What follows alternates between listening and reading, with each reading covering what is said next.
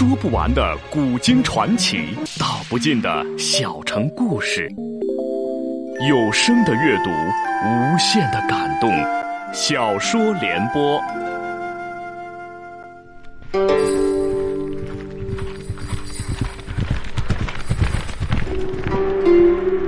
齐桓公用才无度，好酒好猎好女人，但他最爱惜人才。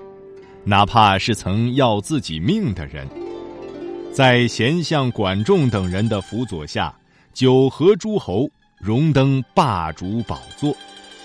请听秦俊的长篇系列历史小说《春秋五霸之齐桓公》，由时代播讲。宁弃回道：“臣虽有策，但与主公相左。”不敢言也。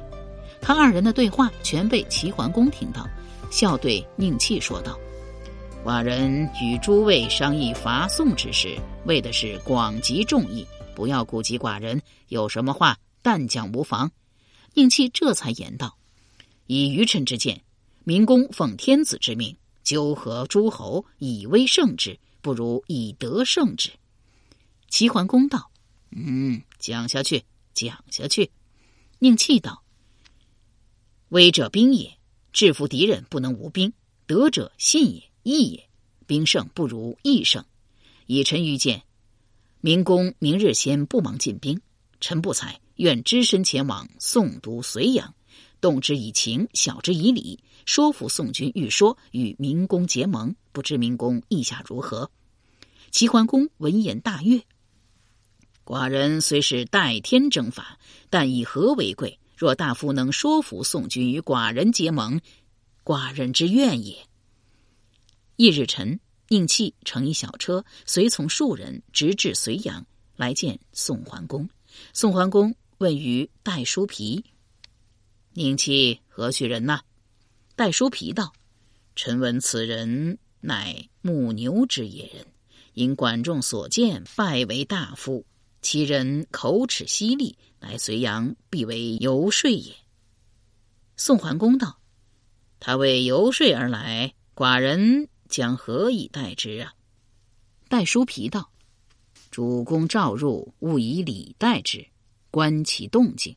若开口亦不当，臣勤隐身为好，便令武士擒而求之，其为自错也。”宋桓公。道了一声“善”字，命武士两边侍候，这才传宁戚觐见。宁戚闻诏，宽衣大带，扬手而入，向宋桓公深施一礼，道：“外臣宁戚拜见君侯。”宋桓公装作没有听见，端坐不答。两边朝臣亦垂首闭目。宁戚仰面长叹道：“危急乎宋国也。”宋桓公冷笑一声道。寡人位列上公，为诸侯之首，威从何来呀？宁气道：“君侯自比与周公孰贤？”宋桓公回道：“周公圣人焉，寡人焉敢比之？”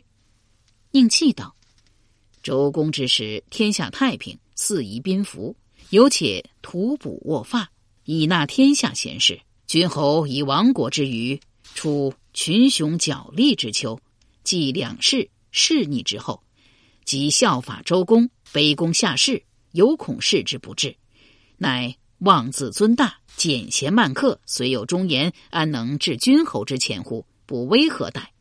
宋桓公听了宁戚之言，神情愕然，离座说道：“寡人四位日前未闻君子之训，请先生谅之。”戴叔皮坐在一旁，见宋桓公被宁气说动，连连举起身带。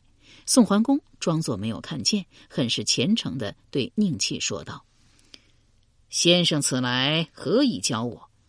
宁气道：“纵观当今天下，天子失权，诸侯兴散，君臣无序，篡世日闻，其后不忍天下之乱，功成亡命，遗主下盟。”明公列名于会，以定位也。若有备之，犹不定也。今天子赫然震怒，特遣王臣善灭，驱率诸侯以讨于宋。明公既叛王命于前，又抗王师于后，不待交兵，臣已知谁胜谁负了。宋桓公听了，出了一身冷汗，侍俄说道：“事已至此，还请先生教我。”应气道：“以臣愚见，勿惜一树之职，与其会盟，上不失陈州之礼，下可结盟主之欢，兵甲不动，宋国安如泰山。”宋桓公叹道：“寡人一时鲁莽，背盟而去，实在不该呀。今齐方加兵于我，安肯受我之职？”宁气道：“齐侯宽宏大度，不路人过，亦不念旧恶。如鲁不复会，一盟于柯，遂举青田而反之。况明公在会之人，焉有不纳之理？”宋桓公又道：“寡人当以何物直见齐侯？”宁弃道：“齐侯以礼睦邻，厚往薄来，即束缚可知，岂必清府库之藏也？”宋桓公大悦，设宴款待宁弃。待舒皮满面羞愧而退。午后，宁弃告返，宋桓公亲自送出宫门，并遣使与宁戚一道去拜见齐桓公。宋使见了齐桓公，跪拜请罪，并献白玉十双。黄金千亿，齐桓公亲抚使臣，与之道：“天子命寡人伐宋，会盟之事，寡人安敢自专？必须凡天使转奏天子方可。”说毕，命席鹏携宋国所献之白玉黄金面见善灭。善灭满面笑容，将黄金白玉收下，方又向席鹏问道。宋国既然愿意求和，贵国君侯有何高见呢？席鹏回道：“安家主公当然愿意和了，只是此事干系重大，不敢自专，特让小臣请教天使，是和是战，请天使定夺。”善灭道：“既然贵国君侯愿意赦免宋国，那就和吧。”齐桓公得了善面之言，又将宋使召到军帐，告之曰。天使已经答应，允宋会盟，宋可休聘于周，然后再定会期。宋使拜谢而去，善面一归，其与陈曹三军各回本国。齐桓公回国休整不到两个月，又动起了征伐的念头，将管仲、鲍叔牙、宁气等召到宫中，问道：“宋国已服，下个征伐目标应该是谁呀？”管仲奏道：“平王东迁以来，中原诸侯莫有强于郑国者。郑灭东郭而都之，前松后合，右洛左齐，闻于天下，国势日强。郑庄公愈发的猖獗，伐宋并许，抗拒王师。今又与满楚为党，楚建国也，地大兵强，吞噬汉阳诸国，与周为敌。”君若想保卫王室而霸诸侯，非攘楚不可。欲攘楚，必先得政。齐桓公道：“古之政为中国之书，久欲收之，恨无继耳。”宁气道：“主公何不在公子突身上做一做文章？”郑庄公嫔妃甚多，产子十一人，唯有四人最得庄公赏识。公子乎、公子突、公子仪、公子伟，有观相者言：四子皆有国君之相，四子暗喜。在四公子中，子乎为长，其母邓曼又贵为夫人，故而被立为世子。曾随其父郑庄公南征北战，立有不世之功，亦有大恩于齐。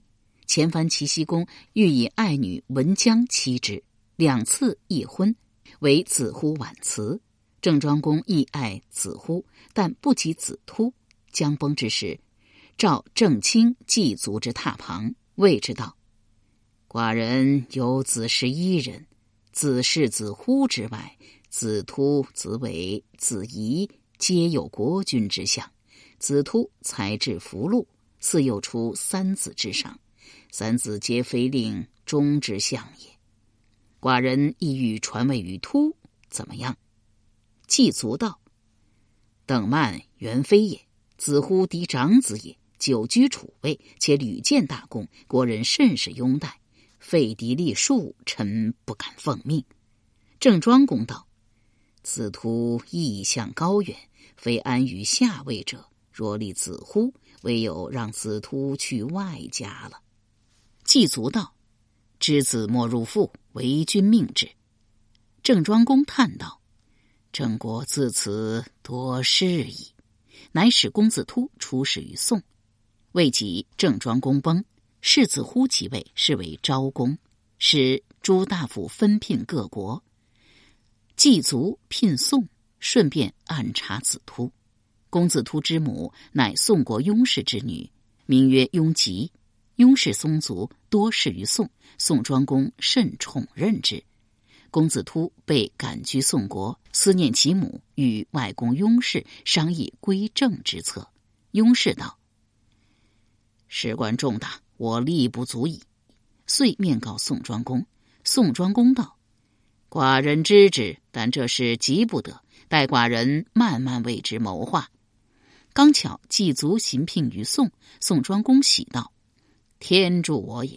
子突能否归宋，全在祭卒一人。”乃使南宫长万扶贾氏于朝堂，以待祭卒。祭卒入朝，至聘行礼毕，正要下朝，贾氏去出，将祭卒拘职。祭卒大呼道：“外臣何罪？”宋庄公道：“待到军府，方可言之。”是日，祭卒被囚于军府，贾氏周围把守，水泄不通。祭卒又疑又惧，坐卧不安。至晚。宋太宰华都携酒亲至军府，与祭卒压惊。祭卒道：“寡君使臣修好上国，未有开罪，为何将祭卒拘囚啊？”华都笑而不答。祭卒又道：“莫不是寡君之礼有所缺乎？再莫是外臣不称职乎？”华都道：“啊，都不是。公子突的外家乃宋之望族，谁不知道？”今子突窜伏在宋，寡君敏焉。且子乎柔懦，不堪为君。足下若能行费力之事，寡君愿与足下世修阴好。从与不从，请族人熟思。祭足道：寡君之力，先君所命也。以臣废君，恐遭诸侯讨伐，未知奈何？华都道：雍杰有宠于郑国先君，母宠子贵。不亦可乎？且弑逆之事，何国无有？唯利是事，谁敢讨伐您呢？祭卒皱眉不答。华都又道：“你若是不从，寡君将命南宫长万为将，率兵车六百乘，纳公子突于政。出军之日，斩足下，以祭宋齐。我与你若再相见，除非地下矣。”他见祭卒不凑枪，命人撤了酒肉，扬长而去。自此断了祭足食物，连水都不让喝。祭足勉强撑了四日，再也撑不下去了，声如鹰翁道：“我要见太宰，我要见太宰。”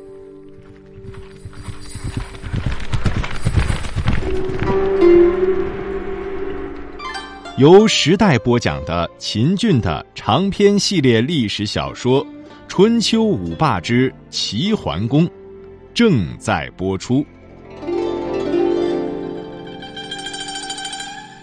华都倒拿起了架子，直到他反复恳求，才出面相见，以酒肉款之。宴后，华都让祭卒立誓，祭卒不敢反抗，乖乖立誓道：“八月二十三日，祭卒对天盟誓，若反朕，必立公子突为君；若违誓言，全身糜烂而死。”华都大喜，连夜还报宋庄公，祭卒已经答应我们了。次日，宋庄公使人召公子突至密室，对他说：“寡人与雍氏有言，要想方设法让你归国为君。今郑国告立新君，有密书送达寡人，书曰：若杀公子突，各三成为谢。寡人不忍，故私告于你。”公子突拜道。徒不幸，遭父之遣，流落上国。徒之死生又属于君，若以君之灵，使徒得以归国为君，举国听之。莫说割给您区区三成，就是再多一些也无不可。”宋庄公道：“寡人求祭祖于君府，便是为了你。此种大事，非祭祖不能成功。寡人这就与他盟誓。”公子突回道：“突一匹夫，为君之命是从。”宋庄公听了公子突之言，这才传召，召祭祖，并拥事上殿，将废乎立突之事当场说明，并要歃血定盟。宋庄公自为司盟，太宰化都兼盟。宋庄公让子突立下誓约，三成之外，又要白璧百双，黄金万亿，每岁在孝敬谷三万钟，以为酬谢之礼。祭祖书名为证。公子突急于得国，无不应承。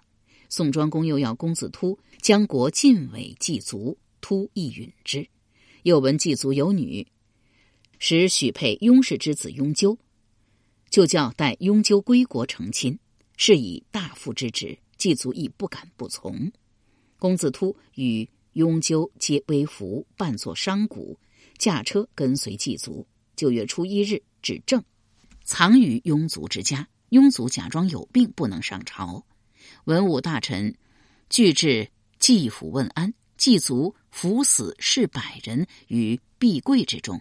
请诸大臣至内室相见。诸大臣见祭祖面色红润，衣冠齐整，大惊道：“相君无恙，何不入朝？”祭祖道：“祖妃身病，乃国病也。先君宠爱子突，把子突托付宋庄公，要庄公勿要设立公子突为君。今宋将前南宫长万为将，率兵车六百乘，辅突伐郑。”事关郑国安危，何以挡之？诸大臣面面相觑。祭足道：“今日欲解宋兵，唯有费力可免耳。公子图健在，诸君从否？愿一言而决。”将军高渠弥因昭公为世子时，剑指郑庄公拜他为上卿，怀恨在心。闻言，挺身抚剑而言道：“子乎才不堪位。”若改立子突为君，国之福也。众人闻高渠弥之言，已与祭祖有约，又窥见必贵有人，心中恐慌，齐声说道：“高将军之言是也。”祭祖大喜，朝内呼道：“请新君初见众臣。”公子突闻诏，缓步而出。祭祖道：“主公可坐上位。”公子突依言而坐。祭祖与高渠弥一同下拜。众臣无奈，只得跟着下拜。祭祖拿出事先写好的废立表彰，请众人签字画押，使人呈于赵公，言道：“宋人以重兵护送公子突归国，臣等不能弑君矣。”又自作秘书，秘密送达昭公。书中言道：“主公之力，实非先君之意，乃臣祭祖力争得之。”今宋求臣而纳突，要臣以盟，臣恐生死无益于君，以口许之。今宋兵将要急政，群臣为宋之强，邪谋妄迎。主公不若暂时避位，容臣趁间再图迎复。若为此言，日落沉死。郑昭公接了表文及秘书，自知孤立无助，与夫人归姬。抱头痛哭一阵，逃奔魏国去了。九月乙亥日，祭祖奉公子突即位，是为郑立公。大小政事皆决之于祭祖。祭祖以女嫁雍纠，谓之雍姬。立公记起前约，拜雍纠为大夫，甚为宠信。立功因祭祖而立，祭祖在宋位高权重，国人赖以安抚。为公子伟、公子仪二人心怀不平，又恐立功加害，是月，公子伟奔蔡国，公子仪奔陈国。宋庄公闻公子突做了国君，遣人致书呈贺，顺便索取三成及百币黄金，并岁书谷物。立功召祭祖商议，祭祖不知立功作何事想，默不作声。立功沉不住气，自言道。当初急于得国，宋乘机敲诈勒索，孤不敢不从。今寡人刚刚继位，就来讨债。若依其言，府库已空矣。况四位之使，便是三成，岂不贻笑邻国？祭足道：“主公所虑甚是，但我既允割地三成，若不割，我无信也。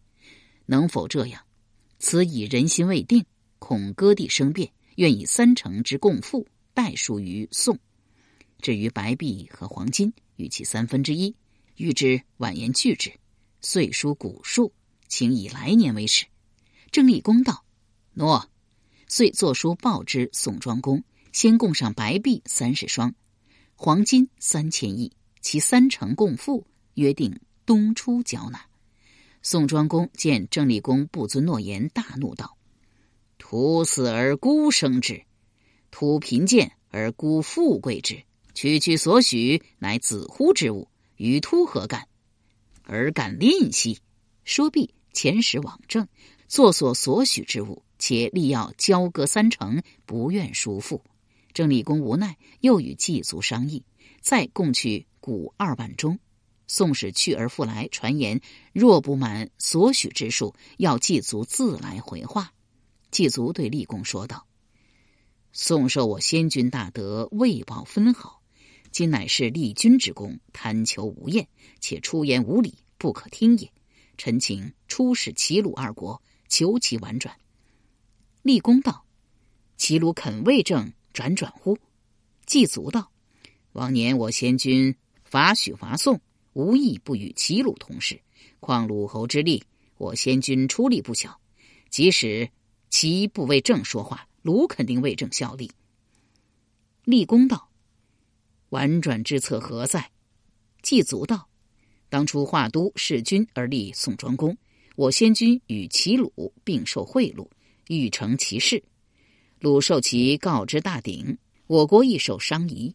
今当速告齐鲁，以商夷还宋。宋庄公追想前情，必愧而自止。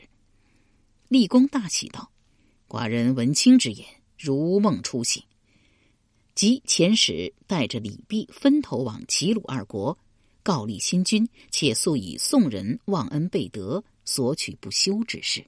齐僖公。因公荣之战，子乎有大功焉，故而对子乎心存感激。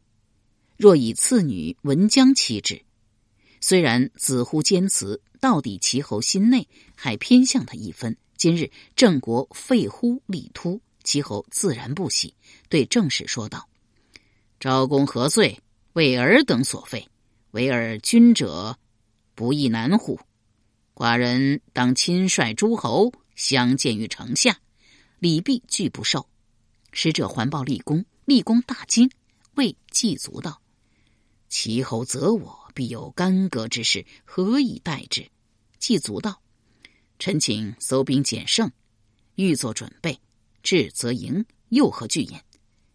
鲁桓公则不然，与昭公素无瓜葛，闻正使之言，笑道：“昔者宋军行贿于毕邑，只用一鼎。”今得正会已多，有未满意乎？寡人择日亲自去送，为贵国说相。说毕，当真遣公子柔往送，定期相会。宋庄公道：“既然鲁君有言相定，寡人当恭造鲁敬，岂肯烦君远来？”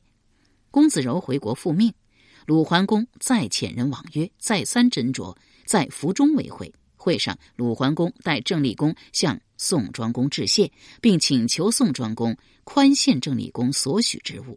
宋庄公道：“郑君受寡人之恩深矣，就好像是鸡卵，寡人报而服之，所许酬劳出于他的本心。今归国篡位，翻脸不认账，寡人深恨之。”鲁桓公道：“大国则批郑国，郑岂敢忘？”但因登基不久，府库空虚，一时未得如约。然持粟之间，绝不负君。此事寡人可以担保。宋庄公又道：“金玉之物，或以府库不充为此，向三城交割，只在片言，何以不决？”鲁桓公道：“郑君据失守故土，贻笑列国，愿以父代之，闻已纳数万钟矣。”宋庄公道：“两万钟之入，原在岁书数内，与三成五舍。况所许诸物未完即办，今日尚且如此，翌日是冷，寡人为谁去讨？为君早为寡人图之。”鲁庄公见齐桓公十分固执，泱泱而罢。鲁桓公归国，即遣公子柔使政，至宋庄公不肯相宽之语。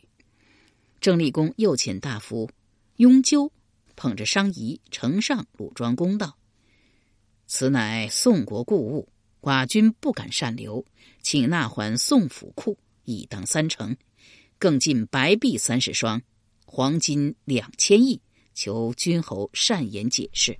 由时代播讲的秦俊的长篇系列历史小说《春秋五霸之齐桓公》，今天就播送到这里，请您明天继续收听。